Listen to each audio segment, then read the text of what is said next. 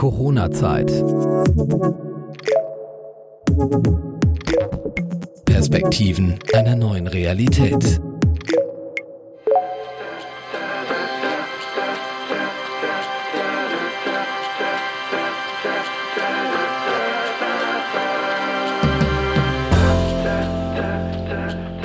Herzlich willkommen zu einer neuen Folge Corona-Zeit. Heute mal bei einem Außentermin, aber mit ganz viel Platz und natürlich Abstand. Herzlich willkommen. Ich bin Steffi und ich bin heute zu Gast in der Zimt Location in Hamburg. Das ist ein ziemlich cooles Studio für Film- und Fotoaufnahmen und einer der Inhaber ist Daniel Reinhold. Hi Daniel, danke für die Einladung. Hallo Stefanie, bitteschön.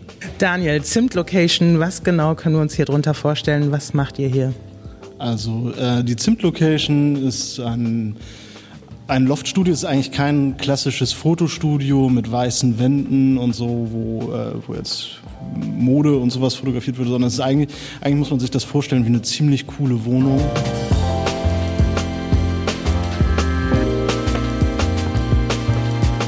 Ist ungefähr 400 Quadratmeter groß. Wir haben auch einen Bereich, wo wir so eine weiße Wand haben, so eine sogenannte Hohlkehle, wo man dann ohne einen Horizont fotografieren kann.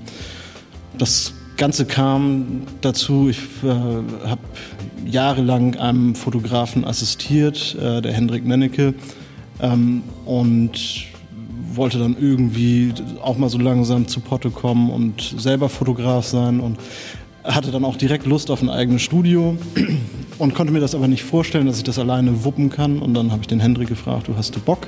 Und er sagte dann ja. Und dann habe ich gesagt, okay, ich halte mal so ein bisschen die Augen auf. Und dann habe ich das tatsächlich bei eBay Kleinanzeigen gefunden.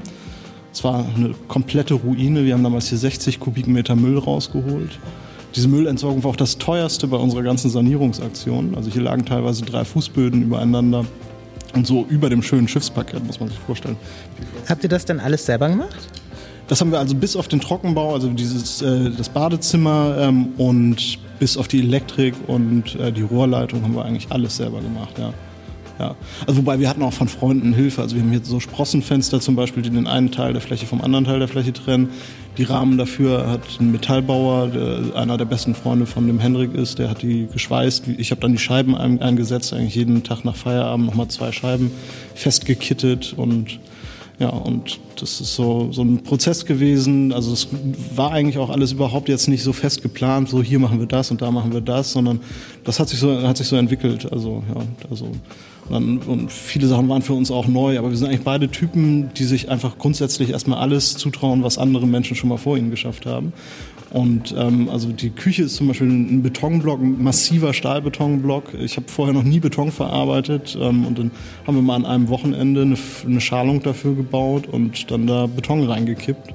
Und es hat funktioniert irgendwie. Also es ist vielleicht nicht überall rechtwinklig, aber, aber es sieht trotzdem ziemlich cool aus, finde ich nach wie vor. Ich bin, ich bin immer sehr glücklich. Ja, ja ich finde es auch sehr cool. Es ist also eine sehr stylische Location mit auch sehr unterschiedlichen Ecken und Räumen, habt ihr das nach Themen gestaltet oder wie? Also es ist ja schon sehr unterschiedlich, wenn man hier so durchläuft, was für Hintergründe da sind. Habt ihr euch was dabei gedacht oder ist das so gewachsen? Das ist, das ist so gewachsen. Also viele Sachen sind auch von uns zu Hause gekommen. Also ich habe vorher in einer 30 Quadratmeter Wohnung gewohnt, bevor ich Familienvater wurde.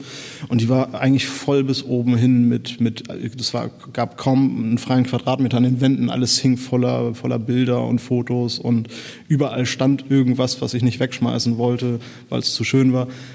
Hat aber eigentlich nie Platz dafür. Und also die Sachen sind alle hierher gekommen. Dann sind natürlich auch ein paar Sachen dazugekauft worden ähm, oder irgendwo mitgenommen worden oder irgendjemand hat gefragt, hier guck mal, hier habe ich das noch und so und das, ich finde das so toll, aber ich kann es nicht gebrauchen. Und dann haben wir immer gesagt, ja komm her damit.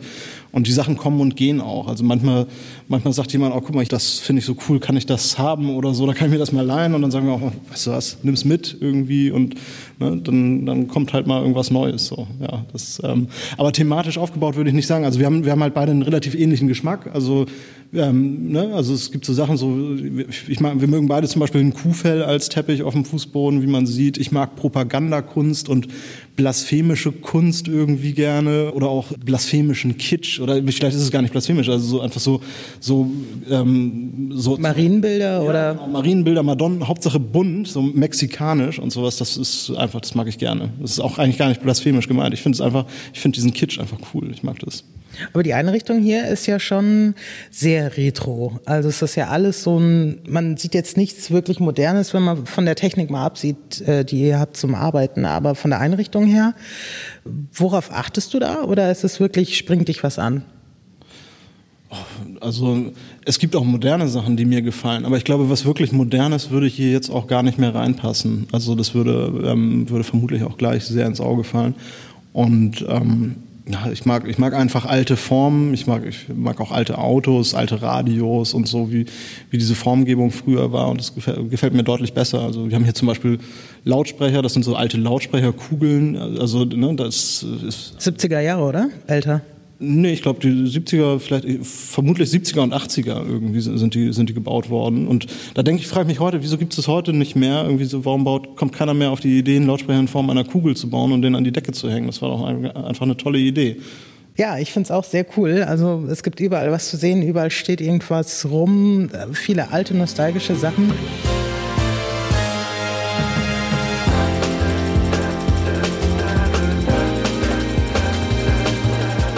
Ich habe es gesagt, am Anfang ist es ein Film- bzw. Fotostudio. Was produziert ihr denn für Bilder, für Bildmaterial? Um was geht es denn, wenn ihr hier fotografiert? Ja, also primär ist das eigentlich geeignet für, ähm, für Editorials, also ähm, im, im, Sinne von zum, also viel Interieur wird hier gemacht, also Möbel und ähm, Wohnaccessoires und das, ähm, das sind so Klassiker, die bei uns gemacht werden. Aber es werden halt auch, ähm, es werden auch Modeaufnahmen im Ambiente so äh, bei uns fotografiert, die halt nicht vor einer bunten oder weißen Wand stattfinden. Ähm, die Kombi, dass wir auch das theoretisch hier machen können, die hat uns, glaube ich, so erfolgreich gemacht in den letzten Jahren, dass, ähm, dass wir hier dem Kunden auch beides bieten können auf einem kurzen Dienstweg, ja, auch wenn also die Gegebenheiten vielleicht in unserem sterilen Teil des Studios, also mit der weißen Wand, ähm, die sind jetzt vielleicht nicht so richtig optimal, dass man vielleicht auch in einem anderen Studio besser aufgehoben hat. Wir haben halt keine tolle Deckenhöhe hier dafür, aber man kann da trotzdem gut drin arbeiten. Ähm, ja, aber ich denke, die Kombi ist das, die für viele das Argument ist, hierher zu kommen, dass sie hier sowohl ihren Freisteller, also das bedeutet, dass wenn man so ein Bild so später vor Weiß stellt oder einfach ausschneidet und einen anderen Hintergrund einführt, das kann man hier gut machen, aber man hat halt auch diese, diese Loft-Location. Ne? Also dann ähm, haben wir hier viele TV-Commercials, die hier gedreht werden. Wir haben ja, wie gesagt, eine ganz, ganz coole Küche. Also die Küche ist häufig ein Thema. Ähm, da ne, es werden klassisch halt Werbespots produziert, Sachen, ähm, Filme fürs Internet, die im Social Media laufen und so. Das, also das ist ja schon eine, das, also das ist ja schon ein, irgendwie ein idealisiertes Umfeld, ähm, was man hier vorfindet. Das ist was, wie viele Menschen leben möchten, aber nur wenig können. Also äh, und das ist, äh, das ist halt das, was die Marken halt wollen. Ne?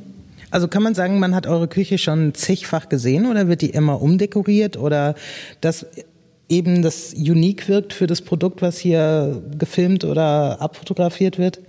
Äh, das hängt vermutlich sehr mit dem Produktionsbudget auch zusammen. Also es gibt, wie gesagt, also im Social Media Bereich sind die Etats dafür natürlich nicht so hoch wie bei einem TV-Commercial. Also ein TV-Commercial, die Ausstrahlung kostet ja schon unglaubliche Summen.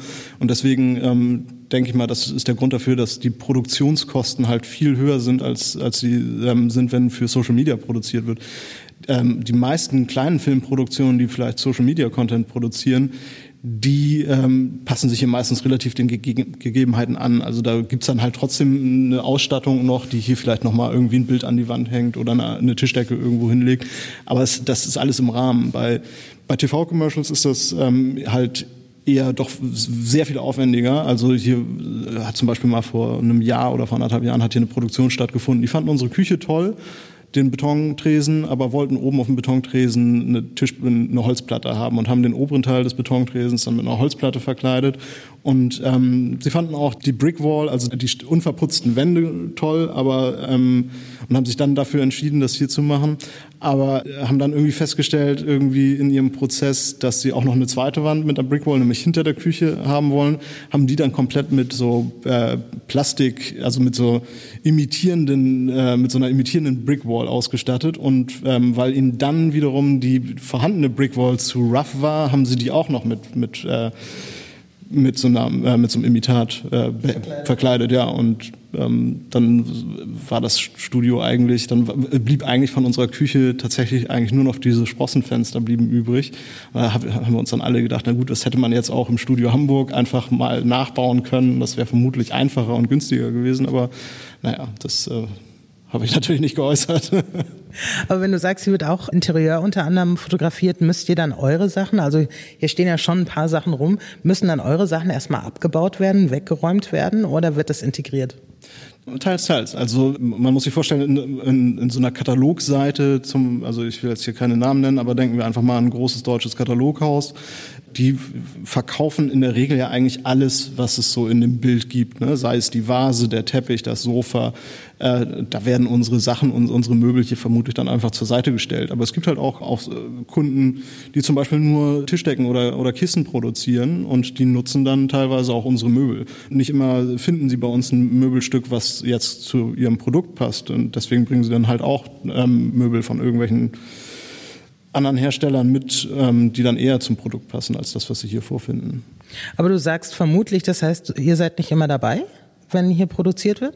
Nein, also das ist sogar so, dass wir eigentlich in der Regel versuchen, nicht hier zu sein. Also ich habe häufig das Gefühl, dass auch gerade unter den Fotografen dieses ein sehr starkes Konkurrenzdenken ist. Ich kenne Fotografen, die haben früher, wenn andere Fotografen ins Studio kamen, zu denen ihre Aufbauten abgedeckt, damit die nicht sehen, wie der nun das Licht macht und so. Das hat's alles gegeben ja, ähm, häufig habe ich aber auch zu den Fotografen und zu den Filmern, die hier arbeiten, halt auch schon ein ganz gutes persönliches Verhältnis, so dass ich dann, wenn ich hier bin und hier am Schreibtisch sitze, die dann auch sagen, wenn Mittagessen ist, Daniel, willst du auch was essen? Und dann, dann speise ich da mit denen und ja, es kommt immer darauf an, wer es ist und ob man sich willkommen fühlt. Aber ihr, also es ist jetzt einerseits quasi die Vermietung des Studios, aber du bist ja selber auch Fotograf und nimmst ja auch Aufträge an und fotografierst selber. Machst du es dann hier oder bist du im Auftrag dann woanders unterwegs für den Kunden? Das ist auch ganz unterschiedlich. Also ich versuche natürlich so viel wie möglich hier zu machen, allein aus dem praktischen Grund, weil ich dann hier meine eigene Arbeitsleistung und mein Studio abrechnen kann. Ähm, aber es, äh, wir haben zum Beispiel Kunden aus dem, auch im Bereich Maschinenbau, wo wir halt dann da vor Ort sind. Ähm, also es geht momentan zum Beispiel geht sehr viel um Recruiting, also ähm, Firmen, die anfangen professionell zu kommunizieren, dass sie halt äh, Personal brauchen. Da wird dann in der Regel halt, ob das dann halt in irgendwelchen Laboren ist oder in einer Werkshalle, ähm, werden dann Aufnahmen entsprechend da gemacht. Wenn es jetzt hier um klassische Produktabbildungen oder so geht, ähm, dann, dann machen wir das häufig hier. Es sei denn natürlich, das Studio ist vermietet in dem Zeitraum, dann muss ich halt in ein anderes Mietstudio umziehen. Ja. Ist eigentlich grotesk, oder? Du hast ein eigenes Studio, aber es ist dann belegt und dann musst du ein anderes anmieten ja, das, das stimmt, aber ich versuche grundsätzlich hier niemanden zu enttäuschen und immer, ich gehe dann immer lieber selber, um, ähm, bevor ich hier jemanden nicht reinlasse, weil wenn, wenn ich das Studio als, als Location nicht brauche und die ähm, Produktion, die ich hier dann aber rein möchte, die Location braucht und halt nicht das cleane Studio, dann suche ich mir halt irgendein Studio, das könnte man auch in jedem Saal von einem Gemeindezentrum vielleicht fotografieren, das ist dann einfach nicht so wichtig. Ich habe dann zwar die Arbeit damit, dass ich mein ganzes Equipment dahin transportieren muss. Aber am Ende des Tages sind dann alle glücklich.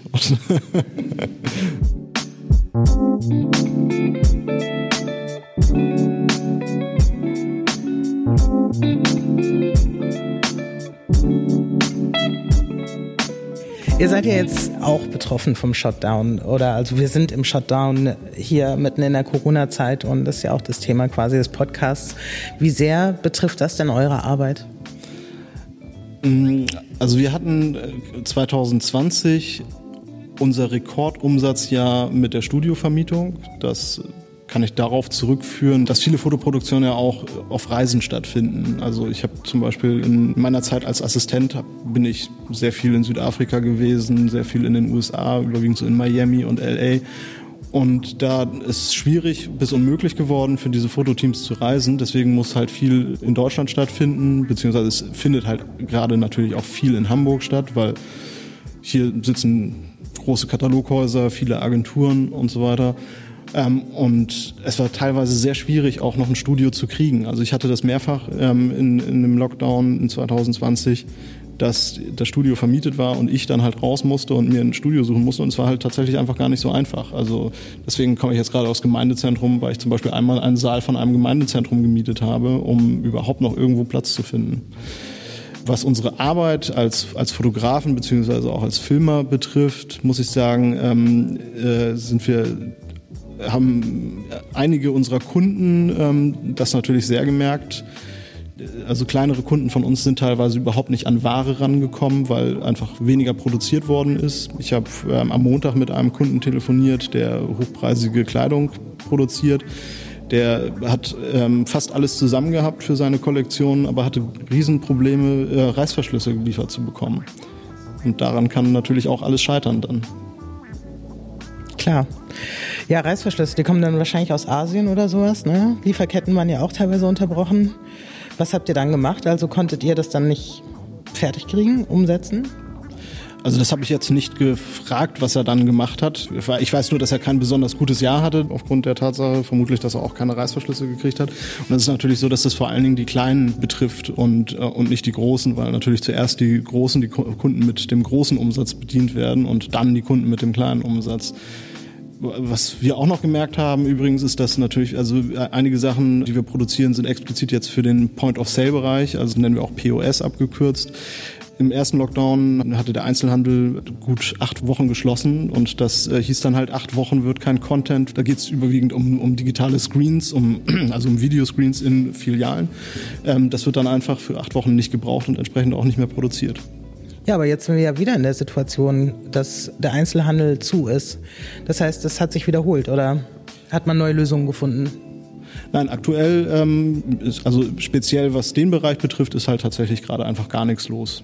Ja. Aber es ist genug, es ist genug anderes da momentan. Also das heißt, ihr kommt gut durch die Pandemie? Ja, ähm, also allein auf, aufgrund des Umsatzpluses, das wir mit dem Studio erwirtschaften, haben wir schon keine Probleme zurzeit. Ich bin jetzt nicht 100 Prozent genau im Bilde. Also ich habe ungefähr für 2020 Umsatzeinbußen in, in meiner eigenen Arbeit, also jetzt ausgeschlossen vom Studio, von 20 Prozent gehabt. Aber durch die, durch die Mehreinnahmen des Studios ist das mehr als ausgeglichen gewesen. Gab es irgendwas, vielleicht letztes Jahr, wo es noch alles neu war, sozusagen, was dich besonders besorgt hat, wo du gedacht hast, scheiße? Ähm, im, im, im, geschäftlichen Sinn jetzt, oder? Ja, oder was, was hat dich im Kontext mit Corona so möglicherweise beschäftigt, wo du sagst, das hätte ich mir so jetzt nicht vorstellen können und das besorgt mich besonders? Also meine erste Reaktion, als mir zuerst bewusst wurde, was für eine Tragweite das hat und um was für eine gefährliche Krankheit es sich dabei handelt, war tatsächlich meine Freundin und mein, meinen Sohn zu nehmen und zu meiner Mutter aufs Land zu gehen und das da auszusitzen. Da habe ich aber auch noch nicht damit gerechnet, dass das mehr als ein Jahr lang dauern würde. Aber du hast es nicht getan. Nein. Nein, ich habe das nicht getan. Also die Angst hat sich dann äh, auch wieder relativiert und ich war viel auf dem Land und ähm, bei meiner Mutter und bin auch gerne da. Aber wir fahren da jetzt nicht hin, weil es da irgendwie sicherer ist oder so, sondern einfach, weil wir gerne da sind.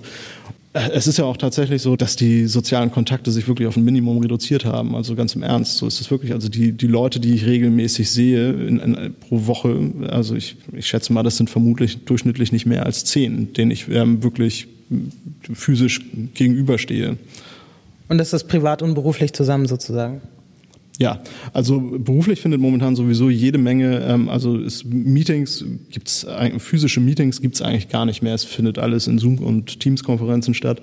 Ähm, es findet viel statt ohne Kundenanwesenheit. Äh, wenn dann doch mal mit einem größeren Team gearbeitet wird, wird tatsächlich überwiegend sehr auf Sicherheit geachtet, mit ähm, Hygieneplan, mit Einweisung am Morgen, ähm, wenn man das Studio betrifft, werden Hände desinfiziert, es wird die FFP2-Maske getragen, jeder kriegt seine fertig abgepackte Portion Essen zum Mittag und ähm, es ist halt einfach zu unterlassen, sich zu nahe zu kommen.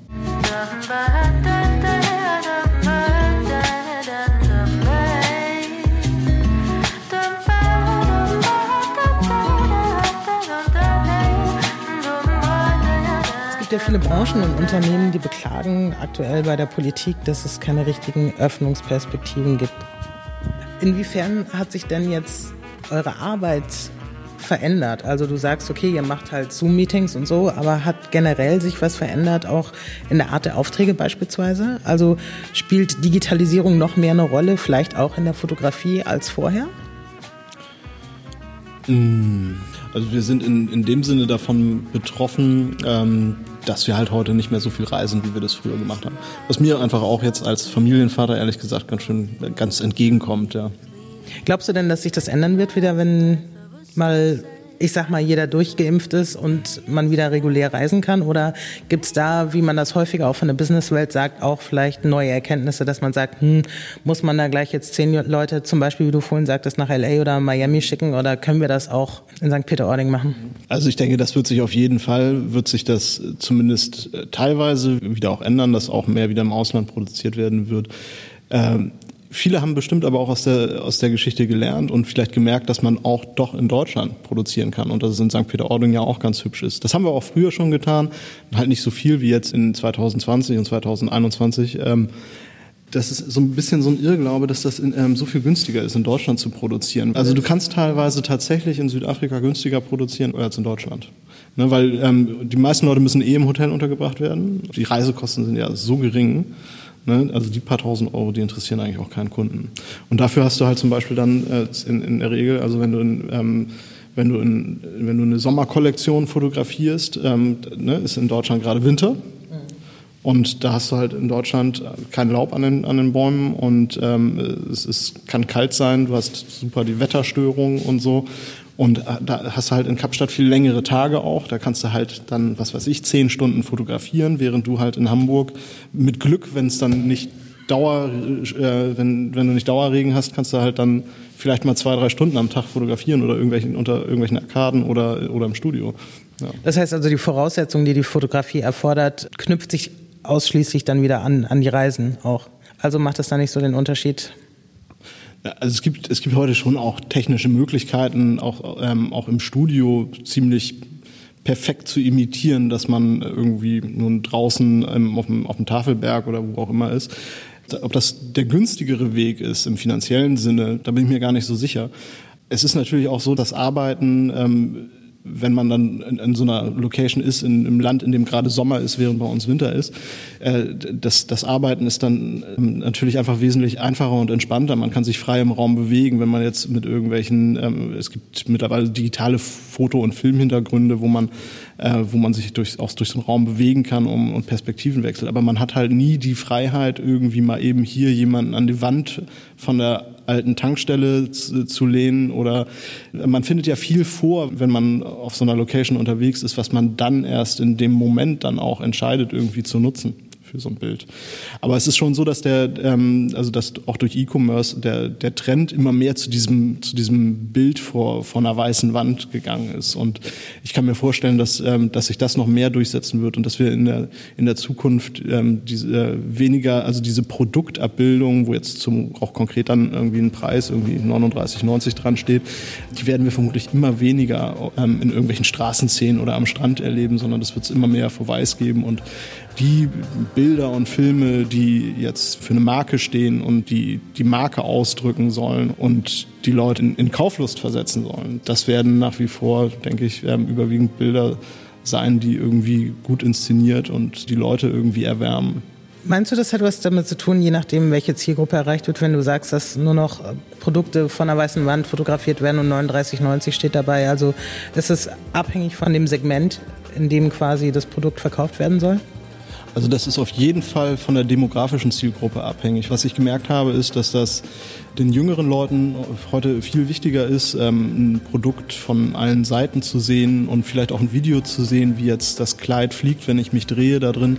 Das, ähm, das war früher nicht so wichtig. Die Bildästhetik ist äh, ganz klar früher wichtiger gewesen. Und also das ist auch was, was viele in meinem professionellen Umfeld überhaupt nicht verstehen können, dass Katalog- und E-Commerce-Häuser sich heute damit zufrieden geben, ihre Kleidung nur noch vor weißen Hintergründen zu fotografieren. Ich denke, ich verstehe den Sinn dahinter. Man muss ja auch sich vorstellen, die Produktvielfalt, die es heute in einem E-Commerce-Shop oder in einem Katalog gibt, ist, ist, so groß. Dabei geht es um hunderttausende Produktabbildungen. Das alles zu inszenieren in irgendwelchen, zwischen irgendwelchen Häuserzeilen, in irgendwelchen Orten auf der Welt, das ist, ähm, das ist ja eigentlich eine nicht zu schaffende Aufgabe. Aber wie viele äh, Produkte schaffst du denn? Kann, kann man das so sagen? Wie viele Jeans, T-Shirts und Kleider schaffst du an so einem Tag, wenn du die vor so einer weißen Wand fotografierst? Ja, also ähm, vor so einer weißen Wand. ja, laienhaft. Nein, nein, das ist überhaupt nicht äh, leinhaft. Das ist, ähm, da schafft man tatsächlich auf teilweise 40, 50, 60 Outfits am, am Modell pro Tag. Kommt auch drauf an, äh, wie, wie hoch die Ansprüche des Kunden sind. Also teilweise sind das ja auch einfach Sachen, da werden den Modellen die Klamotten einfach nur angezogen. Dann ähm, wird ein Foto von der Seite gemacht, eins von vorne, eins von hinten und dann wird das nächste Outfit angezogen. Und die Artdirektion ist dann in der Regel auch gleichzeitig die Stylistin, die dafür zuständig ist, die Klamotten abzustecken. Das, also das gibt's, das ist natürlich schon ein Extrem, aber es gibt Studios, die machen tatsächlich fast nichts anderes als das. Das ist was, was wir eigentlich nicht machen. Also ich sage mal, also es gibt Fotofabriken heute, das haben sich in den letzten zehn Jahren immer mehr etabliert, die halt genau sowas machen. Ich spreche immer davon, was wir machen, ist Individualfotografie. Also wir gucken uns schon das Produkt an und äh, wir wollen schon immer noch ein gutes Foto machen. Also das ist auch das, wofür man uns braucht und das ist das, was wir können. Ganz andere Frage. Ähm, Richtung Politik so ein bisschen. Also ihr seid ja auch Unternehmer und auch wenn es bei euch per se gut läuft, sage ich mal, weil ihr einfach eine, eine coole Nische oder Branche habt, die euch auch durch die Pandemie bringt. Per se wird ja viel äh, kritisiert von Seiten von Unternehmen. Wie siehst du das? Ja, ich kann, ich kann schon verstehen, dass die Leute, die wirklich akut davon betroffen sind, ähm, darüber ziemlich enttäuscht sind. Also ich habe einen Bekannten zum Beispiel, der ähm, in der Veranstaltungstechnik arbeitet, der auch eigenes Equipment, also Bühnenequipment und Lichtequipment hat, der in seinem eigenen Haus wohnt und da eine Doppelgarage hat, wo er den ganzen Kram drin lagert. Und der hat im Grunde genommen nicht einen Cent Hilfen gekriegt, weil er keine Kosten hat, die dafür relevant gewesen wären. Und die Enttäuschung kann ich natürlich absolut nachvollziehen. Was würdest du dir wünschen von der Politik? Äh, ist natürlich immer leicht, irgendwie über die Politik zu schimpfen und so. Das, man muss ja sich auch teilweise mal vor Augen führen, dass auch die nur über begrenzte Mittel in den Behörden verfügen. Ähm, es gibt immer Einzelschicksale, die da irgendwie durchs Raster fallen. Mein, mein Bekannter aus der Veranstaltungstechnik, der ist vermutlich ähm, einfach jemand, der da durchs Raster gefallen ist. Das ist ja aber nicht so, dass es jetzt irgendwie in der Politik oder in irgendwelchen Behörden Leute gibt, die genau das wollen sind halt einfach nur die Regeln, die denen mitgegeben worden sind und die sind einfach nicht perfekt. Und daran muss man vielleicht einfach noch mehr arbeiten und sich die Einzelschicksale besser angucken und ähm, dann darüber urteilen, ob den Leuten das Geld zusteht oder nicht. Dieses Personal, das das bewerkstelligt, das muss es halt einfach erstmal geben. Wie zufrieden bist du denn grundsätzlich mit der Art und Weise, wie, ich sag mal, Deutschland mit der Pandemie umgeht und die Bundesregierung? Also ich habe aufgrund meiner familiären und ähm, beruflichen Situation gerade keine großen Probleme selber damit. Aber ich sehe das in meinem Umfeld. Mein Bruder ist zum Beispiel ein Groupier im Spielcasino und der hat jetzt seit einem Jahr nicht mehr gearbeitet und für den sind vermutlich so soziale Kontakte auch noch wichtiger als für mich. Man, man merkt schon, dass es ihm, ich will nicht sagen schlecht damit geht, aber dass er halt sein, vor allen Dingen die gewohnte Masse an Kontakten dann doch sehr vermisst und schon ganz gerne mal wieder arbeiten würde. Hast du das Gefühl, er ist einsam? auf, auf eine gewisse Art und Weise ist er schon bestimmt einsam gerade. Er vermisst natürlich seine Freunde, er ist noch mal acht Jahre jünger als ich. Für ihn ist Party machen und in die Kneipe gehen und sowas ist halt alles für ihn noch viel wichtiger als für mich ist. Also das denke ich schon. Für die jüngeren Leute ist es mit Sicherheit viel schwieriger. Sobald man Kinder hat, verkleinert sich das soziale Umfeld ja sowieso um meistens um die Leute, die halt keine Kinder haben. Also deswegen ist es, es trifft mich persönlich jetzt nicht so. Also ich bin nicht melancholisch und, und lieg in meinem Bett und, und weine mich abends in den Schlaf deswegen. Aber also ich sehe schon, dass es Leute gibt, für die es extrem schmerzhaft ist. Und ähm, mein, mein kleiner Sohn, der, der hat jetzt ähm, zwischen den beiden Lockdowns äh, die Kita gewechselt und war jetzt gerade vielleicht vier Wochen in der neuen Kita und ist jetzt halt seit, ich kann es gar nicht mehr zählen, wie viele Wochen raus. Also das, ähm, das ist natürlich auch so eine Frage, die ich mir stelle, wie wird das, wenn er da wieder hingeht? Braucht er dann nochmal eine neue Eingewöhnung und so? Wie, wie wird er da reagieren? Nun leben wir ja in einem sehr föderalistischen Staat und äh, jedes Bundesland, auch wenn man versucht, mit einer Stimme zu sprechen, weicht doch auch immer wieder ab von beschlossenen Sachen. Bist du zufrieden, wie es in Hamburg läuft? Oder würdest du, also zum Beispiel, dass Hamburg sagt, wir lassen die Kitas jetzt noch einen Tick länger zu, als beispielsweise, ich glaube, Baden-Württemberg oder Nordrhein-Westfalen wollte schon ein bisschen eher aufmachen? Ich will nur, dass das möglichst schnell vorbei ist und dass wir wieder ein Leben führen können wie vor der Pandemie. Und wenn äh, Experten meinen, das ist der richtige Weg, dann bin ich jederzeit bereit dafür, denen zu vertrauen. Wenn das alles mal so weit vorbei ist, dass man sich, sage ich mal, frei und eigenständig bewegen kann, was ist das Erste, was du machen willst?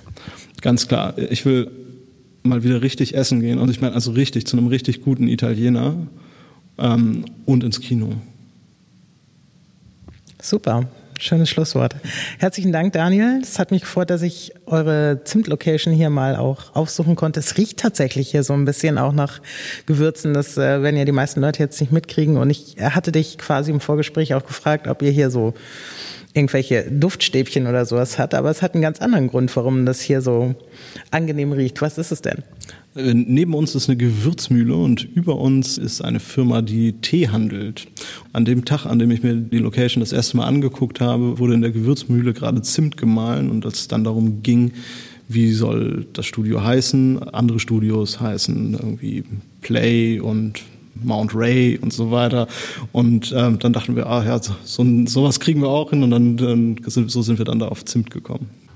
Ja, äh, coole Geschichte. Vielen Dank, Daniel, und ich wünsche euch noch äh, viele tolle Aufträge und eine gute Zeit in der Pandemie. Und bleibt gesund natürlich. Ja, danke. Du auch, ihr auch. das war Corona-Zeit. Ein Podcast der Euphonica Audioproduktion. Wir produzieren Corporate Podcasts für Ihr Unternehmen. Wenn auch Sie einen Podcast starten möchten, besuchen Sie unsere Website www.euphonica.de. Wir beraten Sie gern.